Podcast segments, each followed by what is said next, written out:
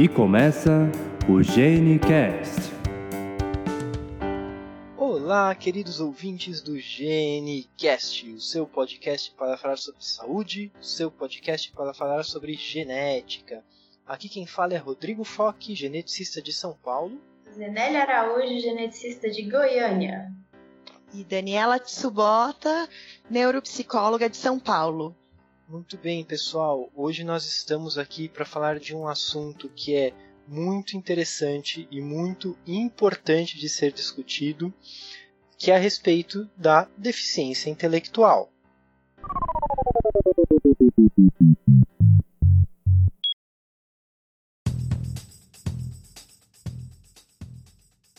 Para falar um pouquinho sobre deficiência intelectual, a gente convidou a Daniela Tsubota, que ela é neuropsicóloga, trabalha com uh, deficiência intelectual. Então, Dani, conta um pouquinho pra gente sobre você, por favor. Bom, uh, eu sou psicóloga, uh, especialista em neuropsicologia. Hoje eu trabalho no consultório e sou colaboradora do ambulatório de autismo no Instituto de Psiquiatria da USP. Né? O, meu, o meu foco maior de trabalho hoje é na infância.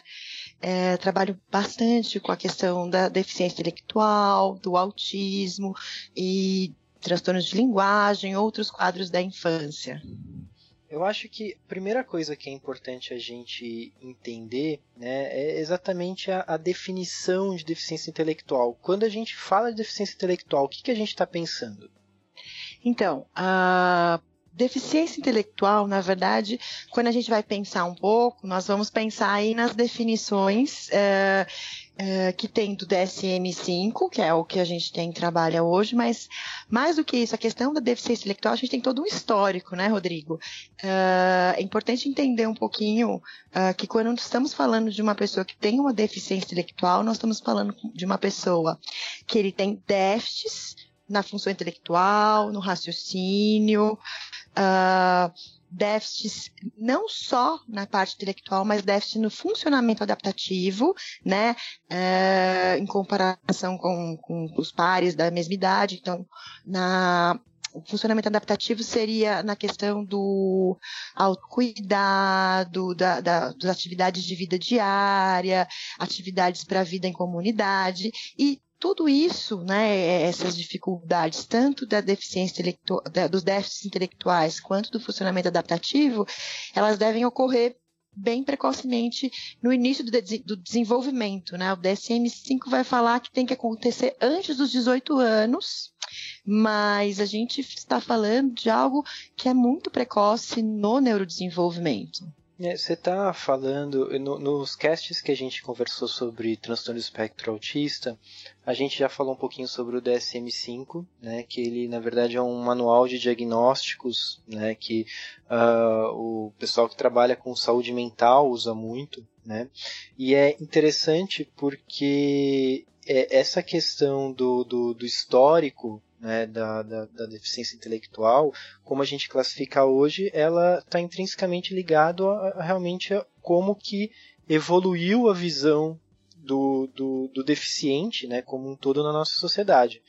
Então, assim, eh, se a gente pensa na questão da deficiência, deficiência ela é, pode ser classificada em, em cinco grupos, né, deficiência física, auditiva, visual, intelectual e a deficiência múltipla. Né?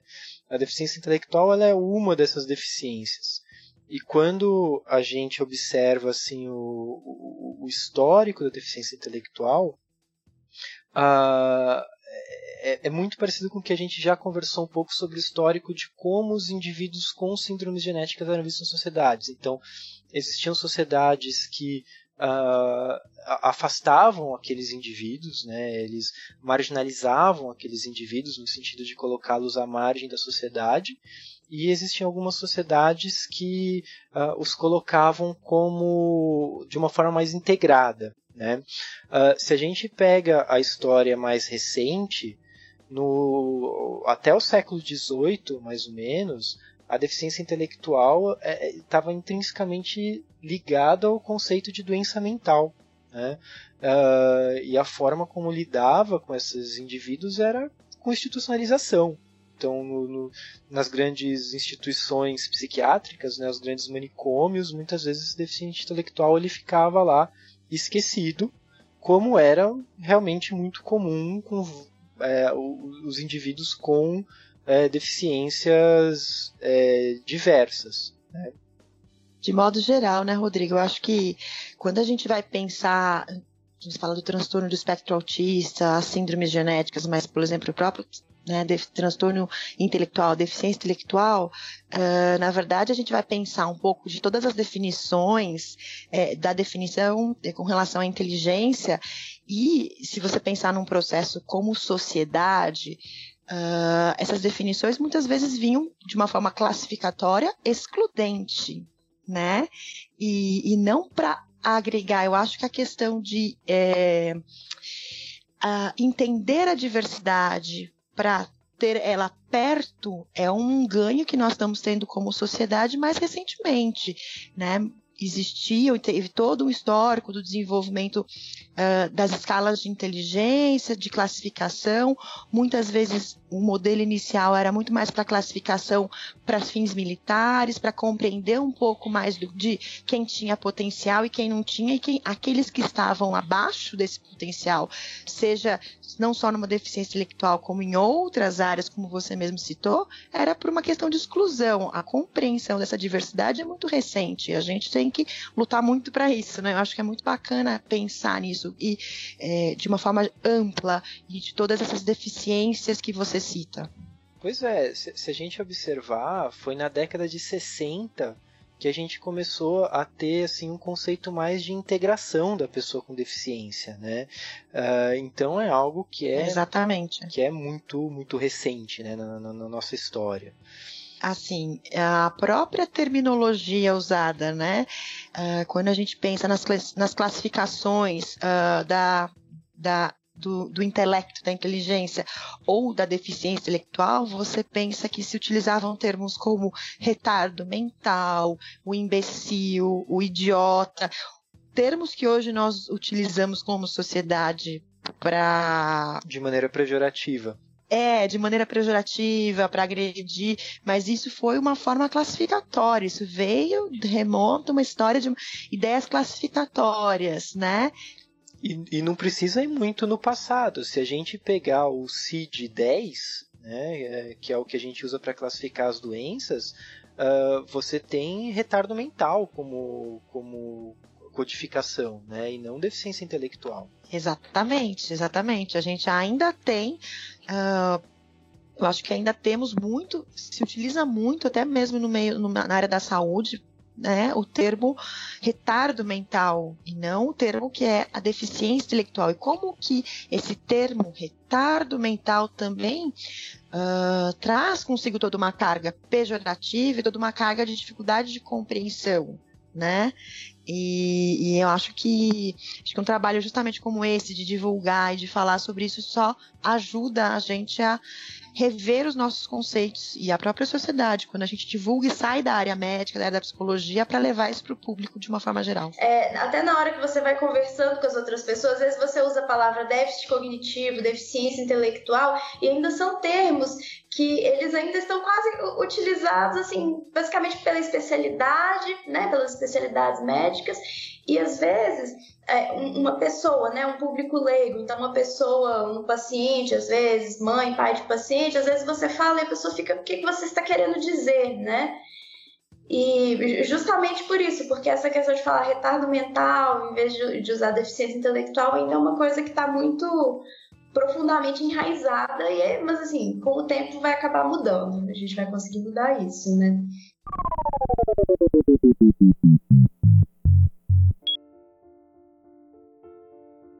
Acho que uma outra coisa que é interessante a gente entender quando a gente pensa em deficiência intelectual, uh, não necessariamente a gente está falando de um indivíduo que tem uh, um atraso de desenvolvimento global, né? Então, um atraso de desenvolvimento neuropsicomotor, né?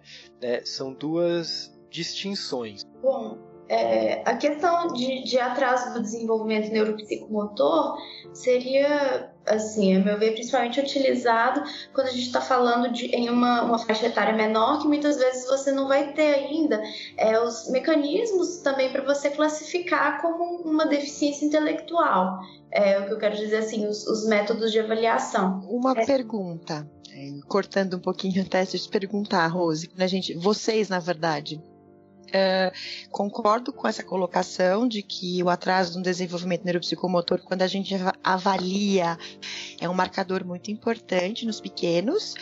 Mas, e aí, assim, em geral, quando a gente tem uma criança com uma deficiência intelectual, uh, claro que depende do nível e se tem alguma síndrome ou algo mais associado, mas nós temos alguns níveis de atraso nesse desenvolvimento. Podem não ser tão marcantes, mas existe. Nós estamos falando de uma criança com um neurodesenvolvimento uh, diferente.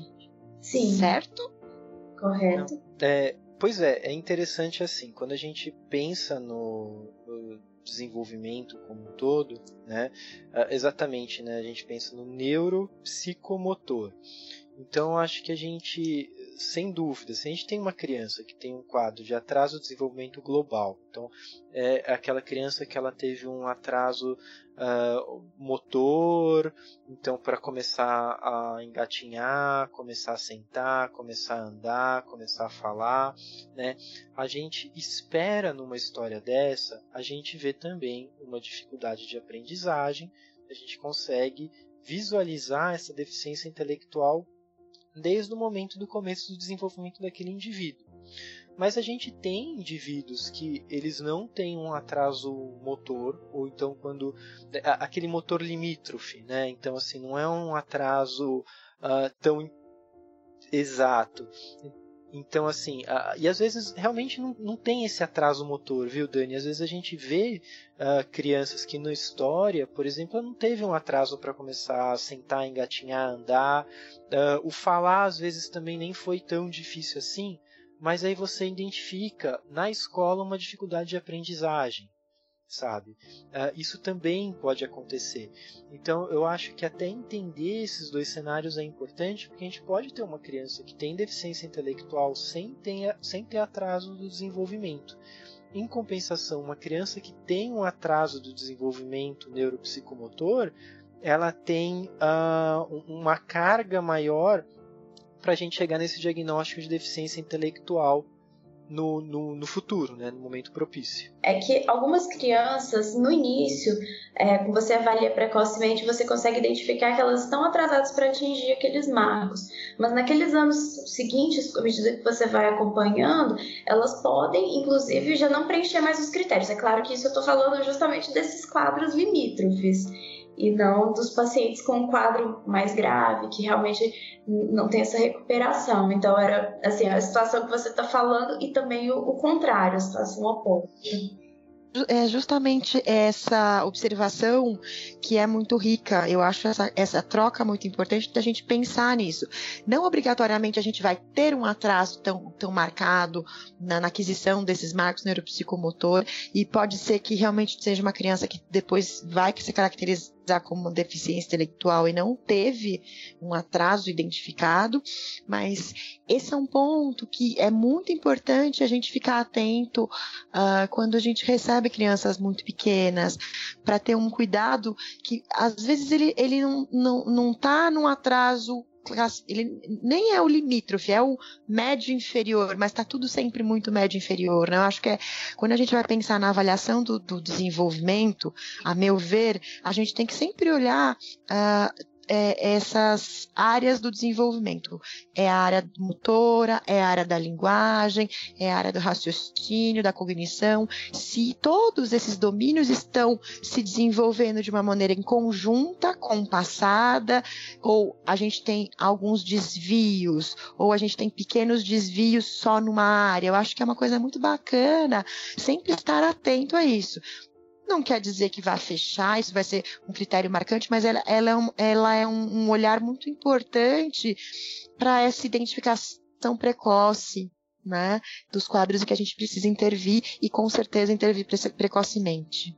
É, vamos até fazer um exercício assim para a gente pensar um pouquinho num, num, num, quadro hipotético, né, que eu acho que é interessante. Uh, então a gente tem, por exemplo, uma criança que ela não tem um atraso uh, da, do desenvolvimento uh, motor importante. Vamos pensar então que ela está no, no, no, médio inferior, tá? Então não, não sai do que, que seria o, o esperado.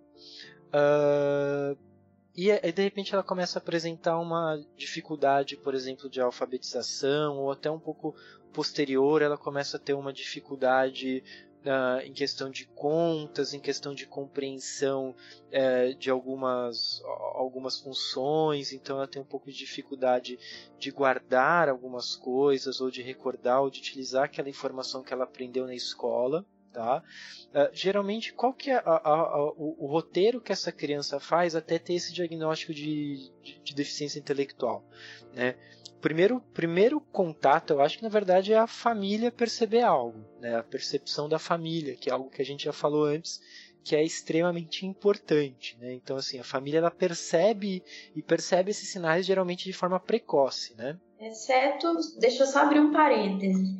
Quando a gente está falando de algumas formas de deficiência intelectual, que às vezes, quando você vai avaliar a história familiar, muitas pessoas são, também são afetadas em maior ou menor grau, e às vezes essas famílias demoram muito a entender, porque assim, já é o comum, já é o esperado. Você concorda que às vezes isso também acontece? Eu estou aqui só trabalhando com as exceções. Claro, não, mas sem dúvida, eu acho que isso é importante sim, Rose, porque acontece, mas eu concordo que a, a, normalmente a investigação normal começa daí, realmente da suspeição da família, embora também possa estar atrasado por isso, né? Sim, sim, sem dúvida. E às vezes é até difícil da gente, eu acho que a, a Dani até pode falar isso um pouco pra gente mais, mas assim, de você conseguir fazer esse diferencial, se é uma deficiência intelectual mesmo, que de repente é algo que está segregando na família, então está passando de geração em geração, ou então às vezes uma falta de estímulo adequado daqueles pais uh, que têm uma deficiência intelectual e que às vezes o filho ele tem uma limitação de compreensão por conta disso. Isso também pode acontecer, né? Ah, com certeza. Eu acho que a, a, a, quando a gente vai pensar no desenvolvimento, obviamente a gente vai falar dos fatores biológicos, neurobiológicos, mas o fator ambiental para o desenvolvimento é crucial, né? E, e às vezes, assim, é, você colocou muito que a família identifica precocemente a minha experiência diz que uma parte sim e uma parte não. Uma parte esse esforço vai vir muito ativamente da escola, é, da creche, que identifica uma, uma diferença, uma dificuldade e nem sempre a família está atento quanto a isso, sabe? Então vamos voltar no exemplo, pensando no exemplo acho que mais mais comum, então, uh, uma, uma criança que começa a ter uma dificuldade, não vou imaginar que a família também tenha, então é o, um caso isolado dentro da família. Uh, então, ou os pais percebem algo, ou concordo, Daniel, acho que é muito mais comum, na verdade, da escola perceber algo. Então, pensando que foi identificado essas questões que chamaram atenção, o próximo passo geralmente é orientar que busque um médico. Né? E geralmente o médico vai ser o pediatra nesse primeiro momento, né? Uh, e aí eu acho que a gente cai também naquela máxima, mesma coisa do autismo, uh, que é o, o, o, pediatra, então o primeiro médico que tiver o contato, uh, ele realmente acreditar nessa informação que está sendo passada, né? Porque eu acho que às vezes nos casos que é um atraso leve, né, um, uma dificuldade leve, às vezes é um pouco mais difícil de uh, do, do, profissional de fato acreditar. A gente sabe que isso acontece, né? Sim, sim, com certeza. Os casos mais leves são bem mais complicados da gente identificar, às vezes, precocemente. E aí, a partir daí, uh, geralmente esse pediatra ele já aplica alguns testes, né? Eu, eu, penso, por exemplo, na escala de Denver, que é bem utilizada pelos, pelos pediatras, é, pelos médicos generalistas, médicos de saúde da família de forma geral, que ela já vai conseguir dar um padrão em relação a alguns marcos aí do desenvolvimento, né? Uh, e na necessidade encaminha geralmente para um neurologista para iniciar essa investigação, né? Uh, e geralmente eu, eu, eu, imagino que o que você mais recebe, Dani, quando é para fazer avaliação, não é do pediatra, é do neuro. Eu tô certo ou é imaginação minha mesmo?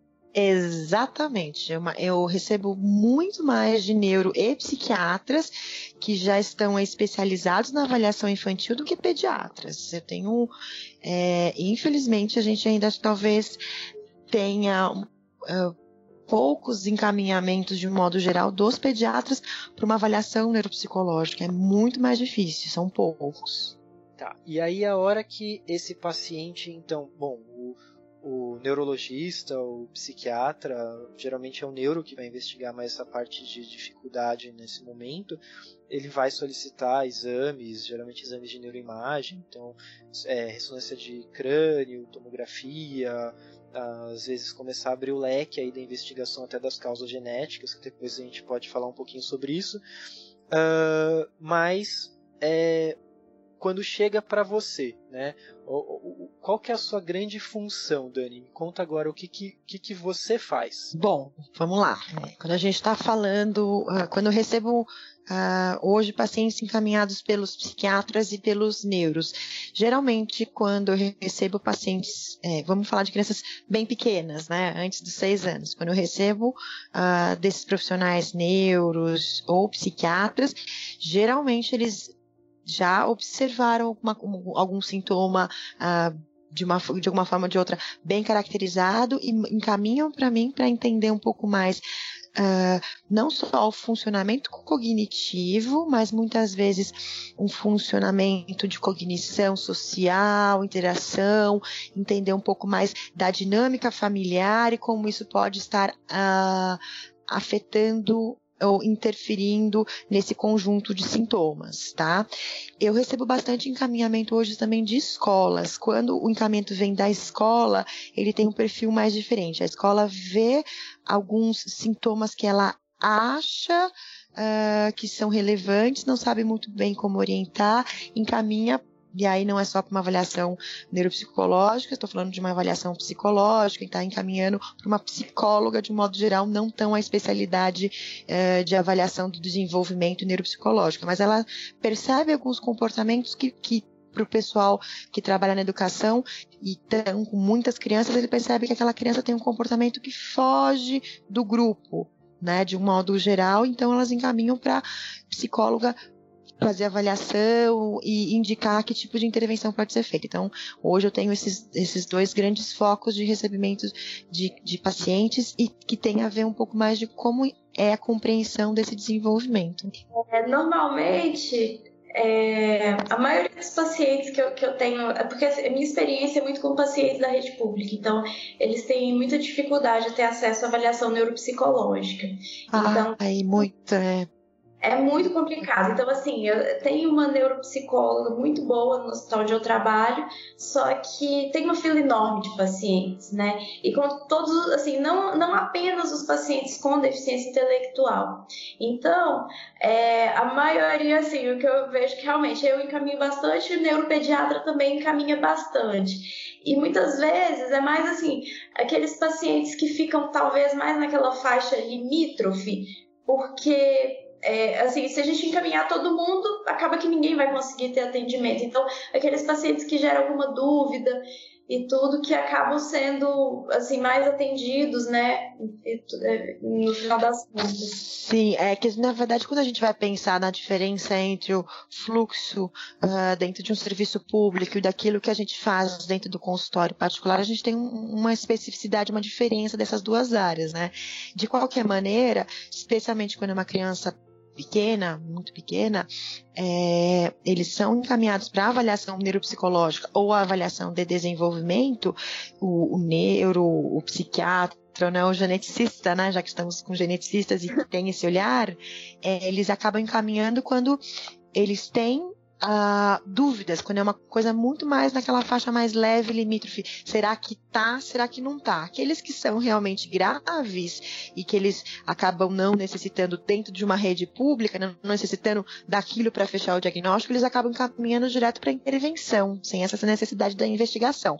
Claro, a avaliação neuropsicológica seria maravilhosa se tivesse inserido de modo amplo, porque ela dá dados muito importantes para desenhar essa intervenção de uma maneira mais eficaz, para a gente conseguir mapear melhor esse funcionamento tanto cognitivo quanto de habilidades de, inter, de interação social, quanto da, das, dos potenciais diante de uma situação, identificação dos fatores familiares também.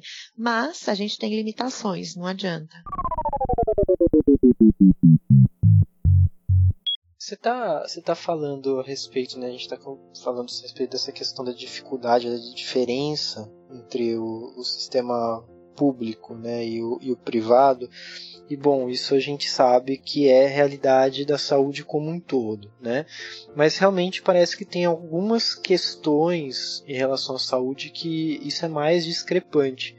E a impressão que eu tenho é que essa é uma área que é muito mais discrepante, né? Então, mesmo por conta uh, do acesso mesmo a neuropsicólogo. Então, e, e não digo só em relação à, saúde pública, é, Sistema Único de Saúde, mas mesmo quando a gente pensa em plano de saúde, então a saúde suplementar, uh, é, é muito difícil às vezes eu conseguir uma avaliação neuropsicológica pelos convênios. Né? Não é. Geralmente o convênio não tem uma, uma psicóloga com formação em neuropsicologia para fazer os testes. Muitas vezes tem psicólogos que a, aplicam alguns testes e, e, e, até a gente tem uma avaliação, uh, mas eu, eu, acho que é às vezes é uma avaliação diferente de quando feita por um neuropsicólogo de fato. Então, até aproveitando um pouco esse gancho, antes da gente entrar falar um pouquinho mais sobre a avaliação neuropsicológica em si, mas como que é, como que é essa formação, Dani, do, do neuropsicólogo?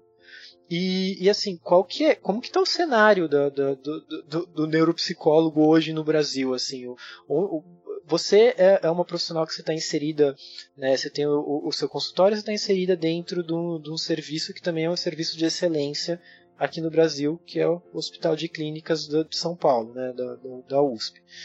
Uh, mas isso não é a realidade, né? Então, assim, co como que é o cenário hoje no Brasil em relação à neuropsicologia? É, o que, que, é? Na verdade, a neuropsicologia ela é uh, uma especialidade tá? É, é, na verdade, a neuropsicologia é, uma, é um campo, uma, uma área que estuda a relação do comportamento, do cérebro, tem conhecimento de toda essa dinâmica, né? E a neuropsicologia, ela não é só domínio da psicologia, ela é uma área uh, multiprofissional. Agora, a avaliação neuropsicológica, ela é restrita ao psicólogo pela aplicação dos testes psicológicos, né? Que é restrito aos psicólogos. Então, quando a gente fala de um neuropsicólogo, nós estamos falando de alguém que fez os cinco anos de faculdade de psicologia e depois disso teve uma formação extensa é, na, nos conhecimentos da neurociência, da neuropsicologia, é, né, no, no, caso do, do, do neuropsicólogo, que tem como formação psicologia, ele tem toda um, uma formação com relação à aplicação dos testes, a avaliação, a interpretação desses resultados, né? Então, ela é uma área que, em geral, a gente tem cursos de especialização e o profissional sai formado com esse curso de especialização que tem tanto uma carga teórica quanto uma carga prática, né? E temos uh, alguns profissionais que acabam uh, trabalhando muito nessa na área, se especializando, não necessariamente fazendo um curso de especialização, mas acabam aprendendo uh, com a sua formação e experiência por onde eles vão estudando. Então, é um, mas de qualquer maneira é, tem um, um, uma especialidade dentro do Conselho Federal de Psicologia que te reconhece como especialista. Uh, é uma, uma a especialização em neuropsicologia, ela é uma especialização que está ganhando muita visibilidade, né? A avaliação neuropsicológica tem ganhado muito espaço porque ela dá dados muito importantes e dá dados assim que são que é muito utilizado tanto para a questão do diagnóstico quanto para a compreensão de alguns quadros. Então a gente tem hoje é, a neuropsicologia muito bem consolidada nesse sentido. Uh, mas, eh, de qualquer maneira, eu percebo um pouco que eh, uma coisa é falar da realidade da, de São Paulo, especialmente da São Paulo capital, outra coisa é essa formação desse profissional ao longo desse Brasilzão e mesmo no interior de São Paulo.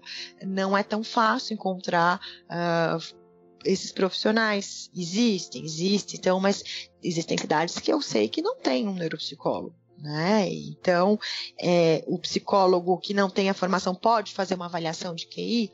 Pode, mas como você mesmo disse, não é a mesma coisa, porque é, o neuropsicólogo tem uma vasta experiência com essa questão de avaliação e compreensão desses resultados dentro da dinâmica, né? É, a gente tem batalhado para ampliar tanto o conhecimento da neuropsicologia quanto a formação e melhorar cada vez mais a formação dos profissionais, mas a gente vai ter e tem uma coisa mesmo de, de crescer a área, de reconhecimento dessa área uh, diante de políticas públicas maiores, né? Eu acho que, infelizmente, é uma coisa que está crescendo, mas talvez não tanto na velocidade quanto nós gostaríamos. Acho que foi legal a gente fazer esse parênteses sobre a, a, a formação né, da, do neuropsicólogo, porque quando a gente pensa na deficiência intelectual, eu acho que é um profissional que é muito importante, né?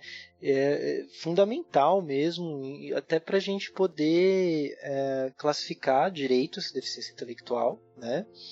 E o auxílio a traçar estratégias terapêuticas e como melhor lidar, né, né Dani? Posso falar uma sim, coisa? Sim. Meu Diga. coração fica feliz quando um paciente entrega o resultado de uma avaliação neuropsicológica. pois é. Faz diferença, né? Faz, faz diferença. Faz, faz, faz uma diferença grande. Uh, e, e, agora exatamente isso. Então, assim, a avaliação neuropsicológica, uh, então ela tem essa finalidade, né, que, que a gente já conversou, mas uh, ela, pra, a realização de uma avaliação neuropsicológica, ela é baseada em vários testes, certo? Isso, isso. Tá, então explica um pouquinho pra gente, Dani. Bom, que, que é uma avaliação neuropsicológica? Eu, eu brinco muito com os pais quando chegam. Não, eu vou virar o teu filho de ponta cabeça. Então, na verdade, eu vou dentro de uma situação de teste, vou entender como que ele funciona. A partir da aplicação de testes, em que eu boto alguns estímulos, eu vejo como aquela criança re, reage diante daquela prova, daquele teste, como que ela lida com aquilo para resolver aquele problema e quais são os recursos cognitivos que ela tem para conseguir dar conta daquilo que eu estou apresentando, seja um teste, sei lá, seja um teste verbal, de pergunta, seja um teste de montagem de quebra-cabeça, seja um teste de busca de símbolos de atenção.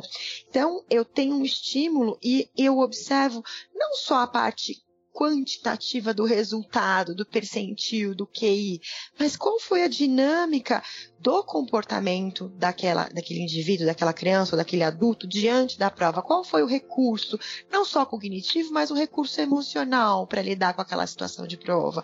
E entendendo como que ele vai lidando com aquela situação. Então, a, a avaliação neuropsicológica ela é composta por uma, em primeiro, por uma entrevista né, com, com os pais, os responsáveis, quando é criança, ou quando é um adulto com o próprio paciente ou alguns informantes. Nesta entrevista, que é muito importante. Eu pergunto, basicamente, quando a gente está falando em crianças, eu pergunto toda a história desse desenvolvimento dessa criança, não só pós-nascimento, mas também todo o histórico da gestação, da mãe, isso tudo é investigado, como que é, como que foi a recepção dessa gravidez, como que quais são as dificuldades enfrentadas pela família diante das dificuldades da criança, tudo isso é investigado. Depois dessa primeira etapa, eu planejo uma bateria de avaliação, que aí varia de acordo com a queixa, do, do, do de acordo com o que, que eu quero investigar. Se é uma criança que tem uma suspeita de uma deficiência intelectual, obrigatoriamente eu preciso fazer uma avaliação que contemple a investigação do que a gente chama de QI, né, do quociente intelectual, e também uma investigação sobre as, a, os comportamentos adaptativos, né?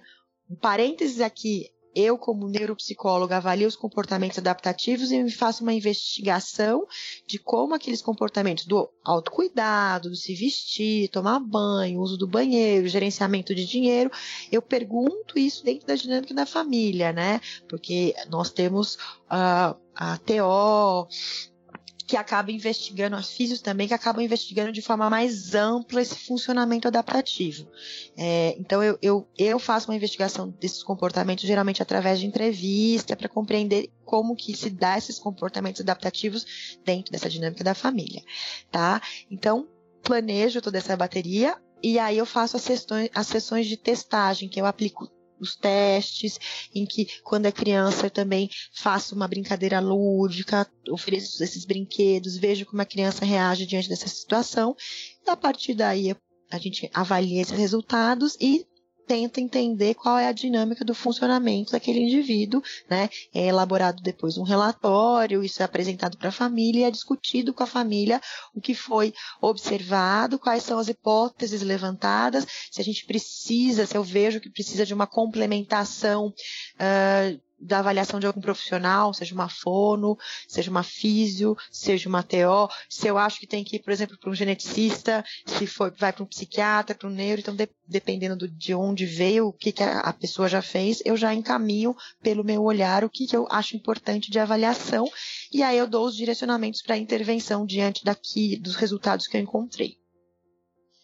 É legal que a gente percebe que, na verdade, a classificação ela vai além do QI, né? Eu, eu acho que assim, o QI é um, é, é um ponto, mas é exatamente isso que você estava falando, né? É a funcionalidade, né? É, é, é, é o, eu acho que assim, é, é, o que, que esse indivíduo ele tem de ferramenta para com o que ele tem ele conseguir uh, funcionar de fato. Mas não só isso, que, por exemplo, o que, que eu tenho que, às vezes, observar?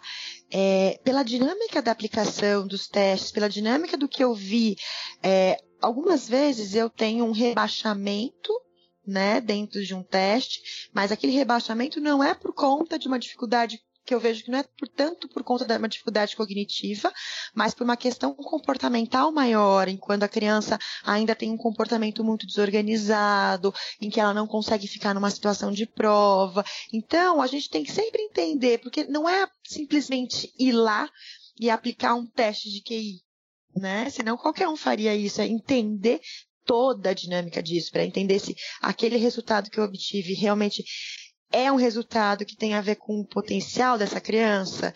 Se não foi, aquilo é porque nós temos, tivemos dificuldades de comportamento ou de outros aspectos. Então, é toda a dinâmica dessa avaliação, muito mais do que o resultado. Hoje eu falo muito que o resultado é importante. Sim, não é o percentil, o QI, mas isso precisa ser entendido dentro de uma dinâmica de funcionamento, não é um número que está representando o funcionamento daquela criança, mas eu preciso entender qual é essa dinâmica, como que essa inteligência, esse QI se apresenta dentro dessa dinâmica de funcionamento do comportamento desse indivíduo. A questão da gente falar né, de realmente deficiência intelectual leve, moderada ou grave em relação à quantificação de QI, é, mas é muito mais hoje a gente observar realmente é, o, o, contexto como um todo, né? Até a questão, a questão da funcionalidade do indivíduo e tudo mais, para realmente a gente poder ter uma, uma classificação mais clara, né? Ah, sim, não, lógico. Hoje, é, na verdade, todo o histórico dessa definição de deficiência, deficiência intelectual, ela contempla isso, né? A gente, lá na década de 60, 50, aquilo, aquela definição, ela era muito presa a um número. Não, não é isto. Hoje a gente entende que nós temos que ver se essa dificuldade cognitiva tem a, é, é por conta da criança, desse funcionamento dela, mas existem outros fatores fatores que estão influenciando nesse QI, e não só isso, nesse QI, nesse funcionamento cognitivo, mas não só isso, a avaliação e o aspecto do prejuízo no comportamento adaptativo, ele é um critério diagnóstico hoje para uma deficiência intelectual.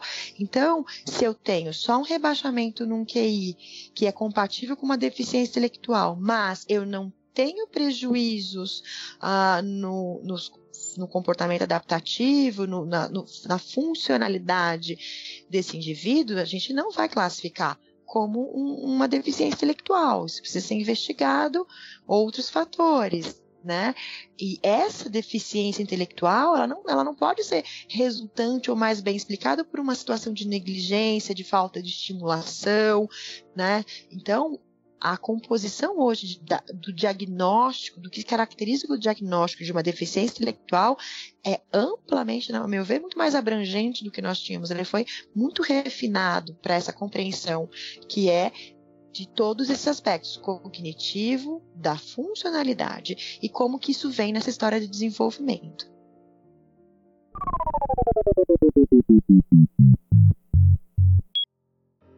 Então, vamos voltar lá ao nosso, ao nosso paciente hipotético, né? O menininho ele está fazendo acompanhamento com o neurologista, fez a avaliação neuropsicológica, uh, vamos supor que definiu então que ele tem uh, realmente um, um, prejuízo de memória, um prejuízo de aprendizagem, uh, e a partir daí se estabelece a terapêutica, né?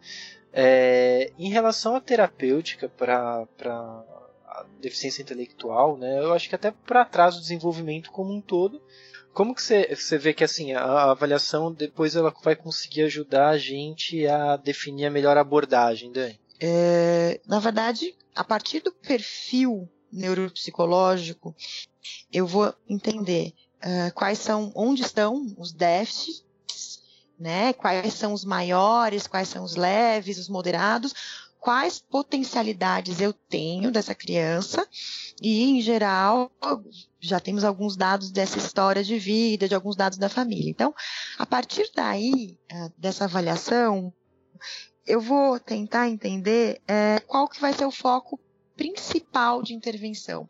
A gente geralmente é, vai tentar entender qual déficit é mais nuclear dentro dos sintomas dessa, desse indivíduo, que se eu atacar ele primeiro, eu vou conseguir um resultado em diversos domínios. Então, quando a gente tem uh, uma deficiência intelectual que tem uh, uma criança que ainda não desenvolveu recursos comunicativos, a gente trabalha bastante com a questão de se comunicar e trabalhar com essa dinâmica da comunicação dentro da família.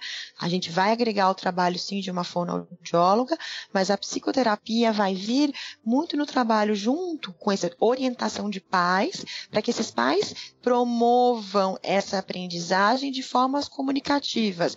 Enquanto a gente, a, a fono vai trabalhar também com essas questões da, comuni da comunicação, o aprimoramento de questões da linguagem. Mas é, uh, o déficit, por exemplo, de não conseguir se comunicar, não conseguir transmitir o que você deseja, acaba gerando muitos prejuízos de comportamentos disruptivos, de crises. Então, isso vai acabando sendo. A gente vai focar muito mais nisso. Então, eu avalio através dessa dinâmica toda prejuízos que são importantes, que são marcados como um prejuízo que afeta diversas esferas. Além disso, a gente levanta aqueles comportamentos problemas que acabam interferindo nos bons resultados da evolução dessa terapia. Tá? Então, é, uh, a gente vai avaliar toda aquela dinâmica para focar naquilo. Eu acho que quando a gente pensa em deficiência intelectual, a gente vai olhar primeiro a questão da comunicação, se essa pessoa consegue se comunicar, porque se ele não consegue se comunicar, a possibilidade de ter crises, problemas de comportamento é muito maior. Depois, obviamente, a gente vai olhar a questão da resolução de problemas, de como que ela lida com as questões do dia a dia, em conjunto com a questão pedagógica. Se temos a questão da funcionalidade, vai, a gente vai agregar também um trabalho de melhorar as funcionalidades junto com a família, junto com a equipe. Então, é, em geral, nós, às vezes a gente tem tantos, tantos déficits para ser trabalhado que a gente vai selecionando alvos que inicialmente são alvos que tem chance de englobar mais sintomas. Que a gente vai, se a gente focar naquele alvo, eu vou ter possivelmente resultados em outras esferas. Melhorando um deles, você vai estar tá trabalhando automaticamente nos outros também, os outros vão melhorar. Isso, secundariamente com o outro, e aí depois que esse, esse alvo principal já foi melhorado, a gente vai focando nesses outros tudo isso requer todo um olhar muito dinâmico. E eu acredito, particularmente, que essa, esse desenvolvimento desse plano terapêutico ele é muito mais eficaz quando eu consigo fazer um planejamento terapêutico junto com toda a equipe, né? Junto com os médicos, com fono, com físio, com TO, com psicólogo, todo mundo que está ali junto, porque aí eu tenho um olhar em que a gente pode fazer um planejamento de equipe Isso é muito, para mim isso é muito rico. Ah, faltou falar então da psicopedagogia também, né? Junto com o pessoal da psicopedagogia, porque quando a gente fala em deficiência, deficiência intelectual, a questão da aprendizagem vai pegar muito também, né? Então, a gente tem que colocar bastante também é, esses profissionais. E geralmente é, é, a impressão que eu tenho é que assim, esse é o ponto que, óbvio, né, o que mais preocupa os pais, óbvio que eu digo porque eu acho que automaticamente está associado, né, a questão do aprendizado escolar com a questão da independência da criança, né. Eu acho que, que isso é um ponto, pelo menos, que eu sinto que é de maior preocupação. É, a, a, questão, eu vejo muito que a questão pedagógica, ela ganha bastante destaque muitas vezes com as famílias e nem sempre é, é um foco muito grande, né? A gente tem hoje uma sociedade da alta eficiência e a questão pedagógica acaba virando um foco muito grande. Eu acho que nós podemos trabalhar com a questão pedagógica junto com os outros objetivos terapêuticos, comportamentais de fono. Eu acho que esse trabalho alinhado, ele tem resultados muito grandes, porque uh, a parte pedagógica também necessita de uma de um olhar para a questão da família, para a questão das emoções. Então acho que hoje um trabalho multidisciplinar junto com a pedagogia vai fazer resultados muito, muito melhores do que trabalharmos só isoladamente. Entendi, entendi, sem dúvida, sem dúvida. Ah, o, o acompanhamento e o tratamento multidisciplinar, né? Eu, eu achei muito interessante isso de você é, estratificar, né? Então, em termos assim, de qual que vai ser a, a habilidade que vai trazer a maior relevância. E, e, eu me lembrei de algumas situações de consultório, assim, de, de é, pais inconformados, meu filho não está aprendendo a ler, não está aprendendo na escola, mas assim, a criança não tinha adquirido ainda algumas outras habilidades mais básicas ainda, né? Então, é, é principalmente às vezes em, em algumas famílias ser, é muito difícil, não é que deve ser, é muito difícil essa questão de aceitação, até mesmo porque tem é, um, digamos assim, os parâmetros, o que que ele, uh, o que que uma mãe espera de um filho, é, o que, que quer que ele estude, o que, que quer que ele faça, e, e é muito difícil mesmo, às vezes, para uma família entender que aquelas expectativas elas podem não se cumprir, mas que existem muitas outras possibilidades, muitas outras alternativas, muito mais para ser feito, muito mais para ser aprendido e muitas experiências a mais, né, para serem vivenciadas por aquela criança ou aquele adolescente. Então eu achei bem, bem interessante isso também, assim. É, então, mas exatamente isso, Rose. É, por isso eu particularmente acho muito importante que dentro da intervenção com a criança psicológica é, seja também dado um olhar para a orientação de pais, para o acolhimento desses pais, porque é muito complicado. É, muitos pais é, olham, ah, meu filho não aprendeu a ler ele não está falando, mas quando a gente avalia, existem o que a gente chama de comportamentos precursores desse comportamento de ler ou de falar. E a gente sabe que aqueles precursores não foram atingidos. E se eles não foram atingidos, a gente não tem a base da pirâmide para vir a próximo tijolo. Então, a gente precisa trabalhar naquele tijolo lá de baixo, ser construído para que isso depois surja. E é uma angústia. E por isso é importante também esse olhar para a família. É muito importante o olhar e o cuidado com a família, porque não é fácil uh, trabalhar com as próprias expectativas do que seria o meu filho ideal e quais as dificuldades que eu estou vendo e esse, essa criança que nasceu e tem uma deficiência intelectual e eu preciso olhar para os, para os pontos positivos e estimular para que ela vença as dificuldades. É, é um cuidado que nós temos que ter também de trazer esses conhecimentos para esses pais e também acolhimento.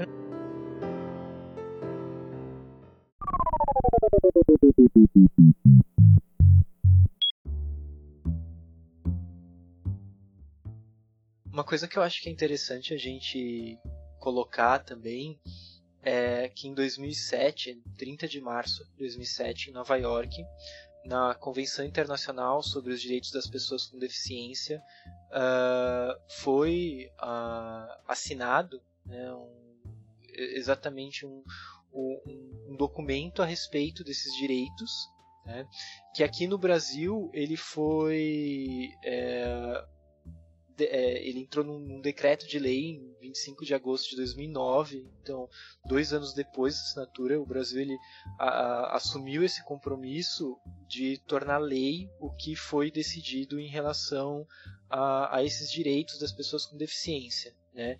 Uh, de forma geral, o, o, o decreto, então, Uh, ele colocava a respeito né, alguns itens, então alguns princípios. Né? Então o princípio do, do respeito pela dignidade do indivíduo, pela autonomia individual. Uh, o segundo é a não discriminação. A terceira, que é a participação e inclusão na sociedade. Aqui a inclusão eu acho que é, que é extremamente importante a gente ver, porque hoje em dia a gente fala muito de inclusão em relação muito à escola, né? E a inclusão na sociedade como um todo, então esse é um dos princípios do documento o, o respeito pela diferença e pela aceitação da pessoa com deficiência como parte da diversidade humana e da humanidade. Aqui eu acho que é outra coisa extremamente importante. A gente que trabalha com genética, a gente que conhece o histórico da genética, a gente falou um pouquinho da história da genética no, no, no cast de aconselhamento genético, que foi um dos primeiros casts, Uh, quando a gente pega a história de como se desenvolveu, principalmente a história recente, então em, em meados da Segunda Guerra e, e logo pós Segunda Guerra, com toda a mudança do conceito eugenista, né? E a gente pega a, a, aqui é, esse mesmo cerne, né? Então aceitar o indivíduo com deficiência Uh, como parte de fato da diversidade humana, né? E, e, e não de forma a excluí-lo, né? Uh, a questão da igualdade de oportunidades é um outro item, a acessibilidade, a, a questão da igualdade entre gêneros, né? Uh, e o respeito pela capacidade do, do em desenvolver da, da criança com deficiência e dela preservar a sua identidade. Né? Então acho que é muito importante a gente ver esses princípios gerais, que é uma coisa que o Brasil ele, ele assume né, como, como responsabilidade. De fato, a gente vê algumas ações principalmente uh, eu acho que, que fica mais visível em relação à inclusão, quando a gente pensa em inclusão na escola, inclusão no, no trabalho, uh, mas que tudo isso é, são, são de fato princípios que são princípios uh, antes de qualquer coisa, antes de a gente falar né, da pessoa com deficiência, são princípios das pessoas. E aí a pessoa com deficiência, óbvio, ela é uma pessoa, esses direitos, eles não precisavam brigar por esses direitos, esses direitos eles estão é, é, inertes a simplesmente o fato da pessoa existir, né? Uh, mas é, é, interessante a gente ver como a sociedade ela uh, tá, tá mudando e a gente está trabalhando nessa mudança. E eu acho que mais ainda nós, como profissionais da área de saúde e que trabalhamos talvez tão próximo aí com a, com a deficiência intelectual no nosso dia a dia, é, eu vejo também uma responsabilidade muito importante de divulgar é, o que nós estamos fazendo. Eu acho que esse, esse podcast é, uh, é um meio importante também de divulgar esse conhecimento sobre a questão da deficiência intelectual, para que a gente possa promover é, com os nossos esforços, com os nossos trabalhos, uh, um olhar para as pessoas com uma deficiência intelectual que seja verdadeiramente inclusivo, né? Eu tomo muito cuidado para que quando eu estou fechando uma avaliação em que existe sim uma deficiência intelectual, que aquele QI está naquela aquela faixa, que a gente identifica essas dificuldades, para que seja olhado para os potenciais daquele indivíduo. A deficiência está muito marcada e está muito visível, mas às vezes nós, como profissional, temos que lutar para que seja visto os potenciais desses indivíduos, né? É, não é porque ele tem uma deficiência que uh, não tem o que fazer. Não, a gente tem muita terapêutica e muita coisa, muita coisa para fazer no sentido de terapêutica, de desenvolver uma qualidade de vida, né? E eu acho que essa é um trabalho nosso da, dentro dos profissionais da área de saúde de também auxiliar essa sociedade a mudar esse olhar, né? Eu acho que está mudando sim, Rodrigo, mas as iniciativas como essa de hoje, elas vêm como sementes para atingir mais, mais pessoas, que a gente atingir mais, mais é, conseguir o acesso de mais pessoas para conhecer sobre esse assunto e tentar rever os próprios conceitos que muitas vezes é, tá ali arraigados de preconceitos lá de trás que muitas vezes a gente nem sabe de onde veio, né? Sim, assim a gente espera, né? Esse que, que é o nosso objetivo com, o podcast, claro, o nosso objetivo profissional, né? Isso que a gente faz no dia a dia.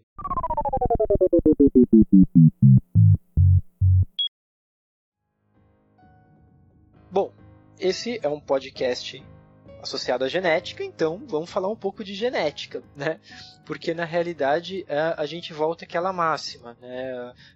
quando a gente tem algo que sai um pouco do normal, do desenvolvimento, que a gente espera de ser o normal, o padrão de desenvolvimento, a gente precisa investigar causas genéticas. Quando a gente fala sobre deficiência intelectual, claro, a gente vai ter causas genéticas. Então, a grande função aqui, né, na, na, na, investigação etiológica, é exatamente essa: a gente poder distinguir se existe uma causa genética ou não, que causa que é essa, até para poder, além do aconselhamento genético, ajudar também na questão do acompanhamento desse indivíduo. Né?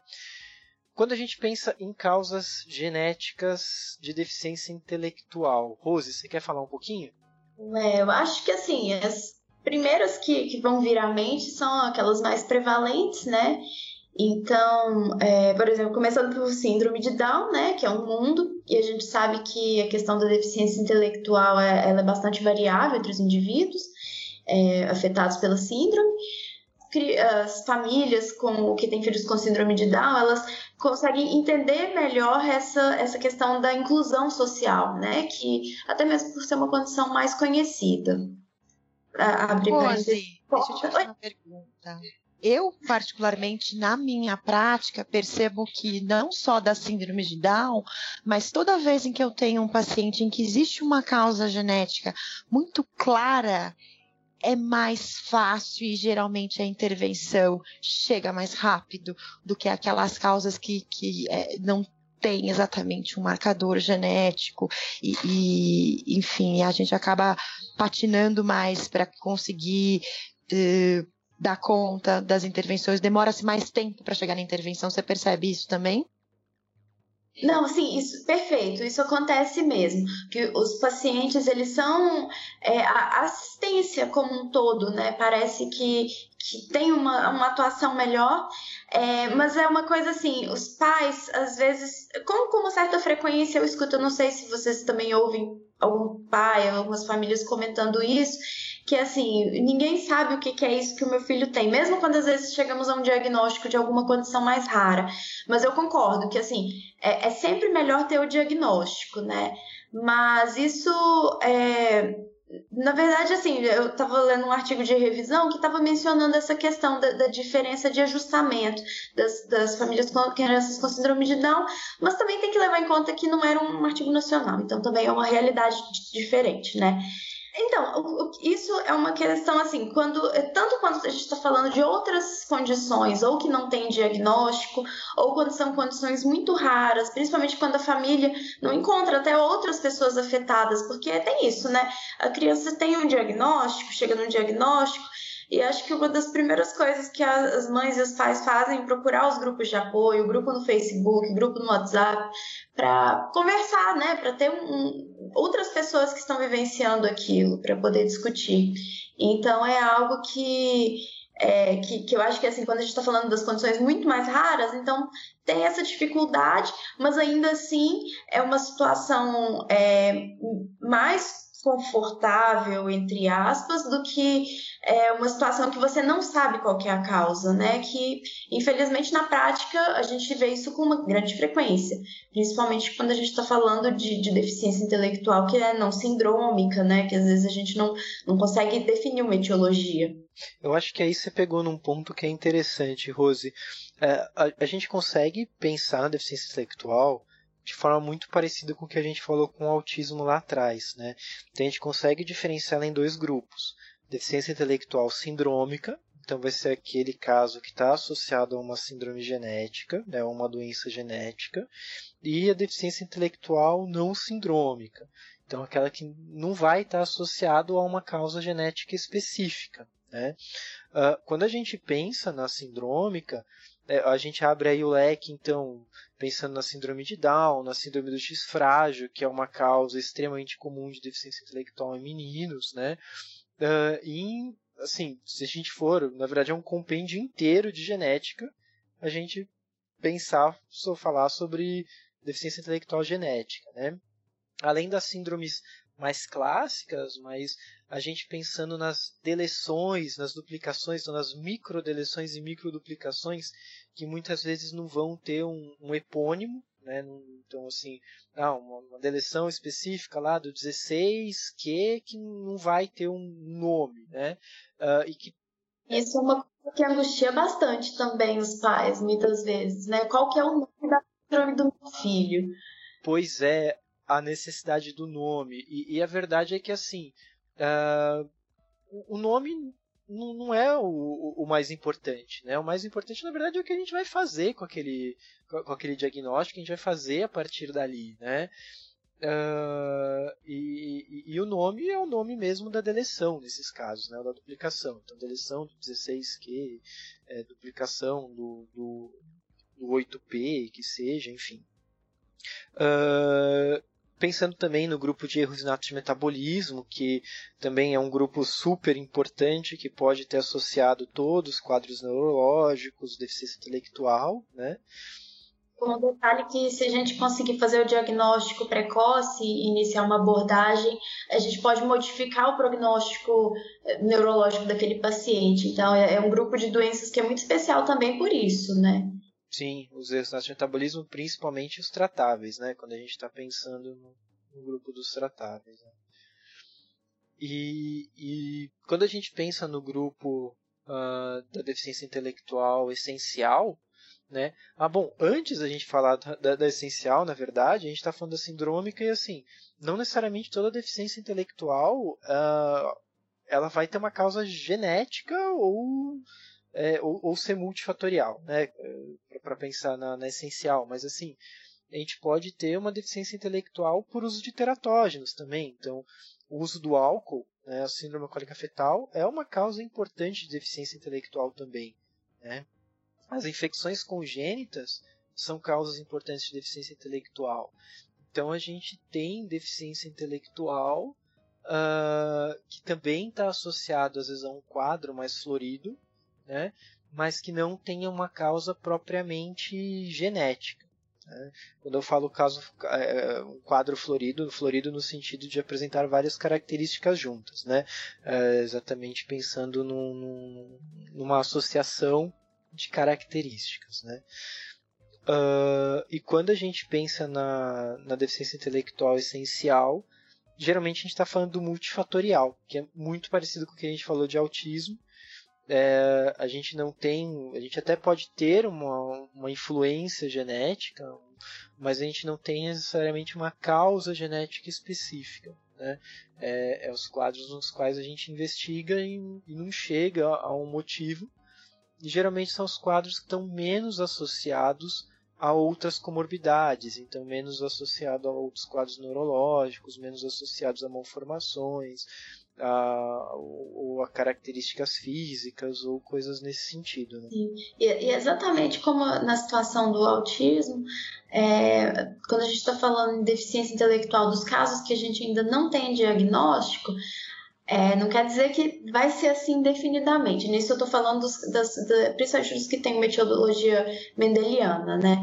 Então, à medida que vão avançando, é, vão sendo feitos mais exomas e tendo acesso é, descobrindo a função de mais genes, a gente eventualmente vai conseguir descobrir um, um, número muito maior do que o que a gente conhece hoje e chegar a um percentual de diagnósticos muito mais altos do que a gente consegue atingir hoje em dia. Lembrando que não quer dizer que exoma vai encontrar a causa de todos os quadros de deficiência intelectual, hein, Rose? Por favor. Por isso eu falei mendeliano. Observe bem. Mendeliano, perfeito. é, é essa questão, né? A gente pensa, quando a gente pensa em causa mendeliana, ou seja, causa monogênica, é causado por um único gene. Então aquele gene tem um potencial de levar ao quadro, né? Nesses casos, pensar na questão de um, de um exame molecular como um sequenciamento de nova geração, painel, exoma, realmente ele vai colaborar para o diagnóstico. Mas quando a gente, isso geralmente a gente está frente a um quadro mais sindrômico ou alguns quadros mais específicos. Na imensa maioria das vezes, quando a gente está pensando na, na, deficiência intelectual isolada, né, na realidade o exame ele não, não vai encontrar de fato uma causa que nem é o, o, caso do autismo. Vê que a gente compara muito com a questão do autismo, e eu acho que é até importante a gente falar isso, que muitas causas genéticas de deficiência intelectual e de autismo são as mesmas. Né? Muitas das deleções que às vezes podem levar ao autismo podem também levar à deficiência intelectual. Muitas síndromes que levam ao autismo também levam à deficiência intelectual muitas mutações de genes específicos que levam ao autismo também levam à deficiência intelectual, né? Pensando agora, eu acho que assim quando a gente vê o, o grupo como um todo, né? pensando no grupo dos transtornos de neurodesenvolvimento, deficiência intelectual e o autismo está dentro do mesmo grupo. Né? E, e, e, dentro desse grupo as causas geralmente elas são muito parecidas. Né? Sim. Então, é, é, é, bem difícil, tanto é que é, é muito frequente também crianças com deficiência intelectual elas podem apresentar, às vezes, alguma estereotipia, mas assim, alguma característica que você fala assim, não, tudo bem, isso aqui poderia fazer parte, mas a criança, o que ela tem é predominantemente uma deficiência intelectual. E, e, o, e a mãe chega, mas o meu filho, eu acho que ele tem porque ele faz isso, né? E, no final das contas, o, o diagnóstico é de uma deficiência intelectual. Pois é, esse diagnóstico diferencial é uma coisa, coisa importante, sem dúvida. Às vezes, uh, a, a dis, distinguir né, entre um caso de, de TEA e um, um quadro de, de, deficiência intelectual, às vezes realmente pode ser pode ser bem, bem complicado, né? E aí até a gente volta a questão da avaliação neuropsicológica, né, a avaliação multidisciplinar que vai ser fundamental para conseguir ajudar e fazer essa diferenciação.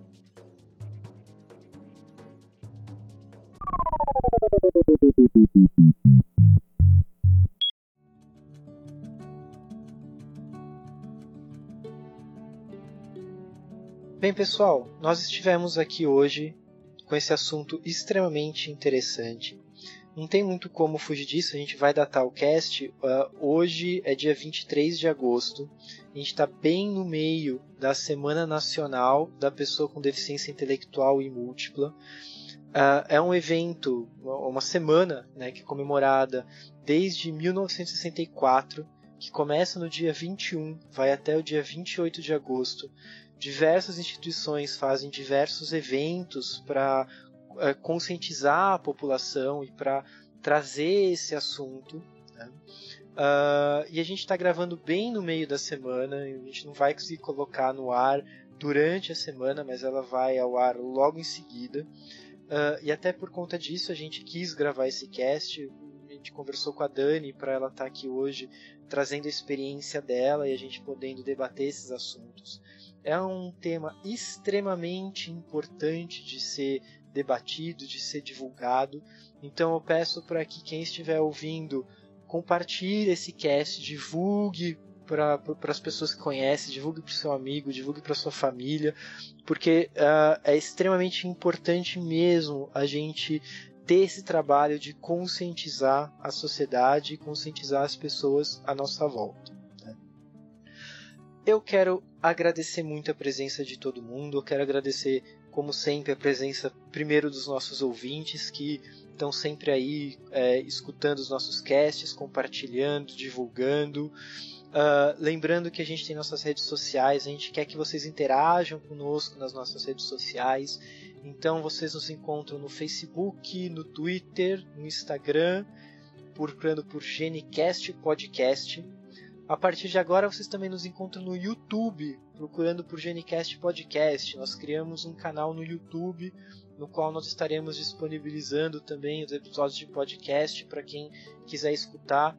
Uh, YouTube é, é, uma ferramenta que é muito fácil de divulgação, então por isso que a gente decidiu colocar os casts já gravados lá no, no, no YouTube. Então, uh, quem às vezes não tem agregador de podcast, uh, ou então uma pessoa que não está muito acostumada com podcast, quer apresentar o, o Genicast, mostra o canal do YouTube lá, que é fácil, a pessoa vai ter acesso a todo o nosso conteúdo.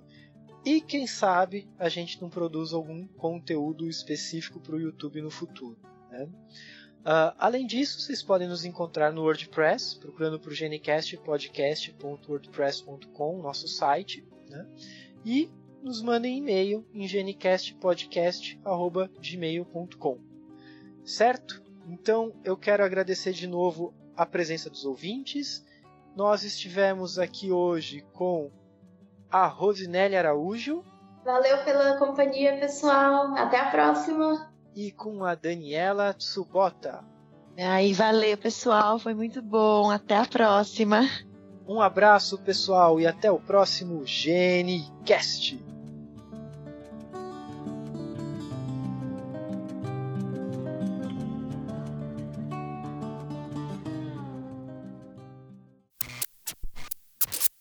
Podcast foi editado pelo Pod História, podhistoria.com.